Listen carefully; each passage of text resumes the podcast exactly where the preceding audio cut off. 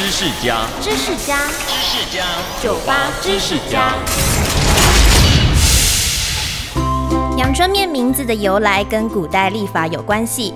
农历十月以前也叫做小阳春，因为这个时节天气会回暖，阳光和煦，仿佛春天一样。也因为农历十月被称作小阳春，上海人就把阳春这个词拿来代表数字的十。当时上海有种面食叫光面，整碗光只有清汤和面条，没有其他的配料，一碗只卖十文钱，便宜又大碗，一般贩夫走卒都爱吃这种面。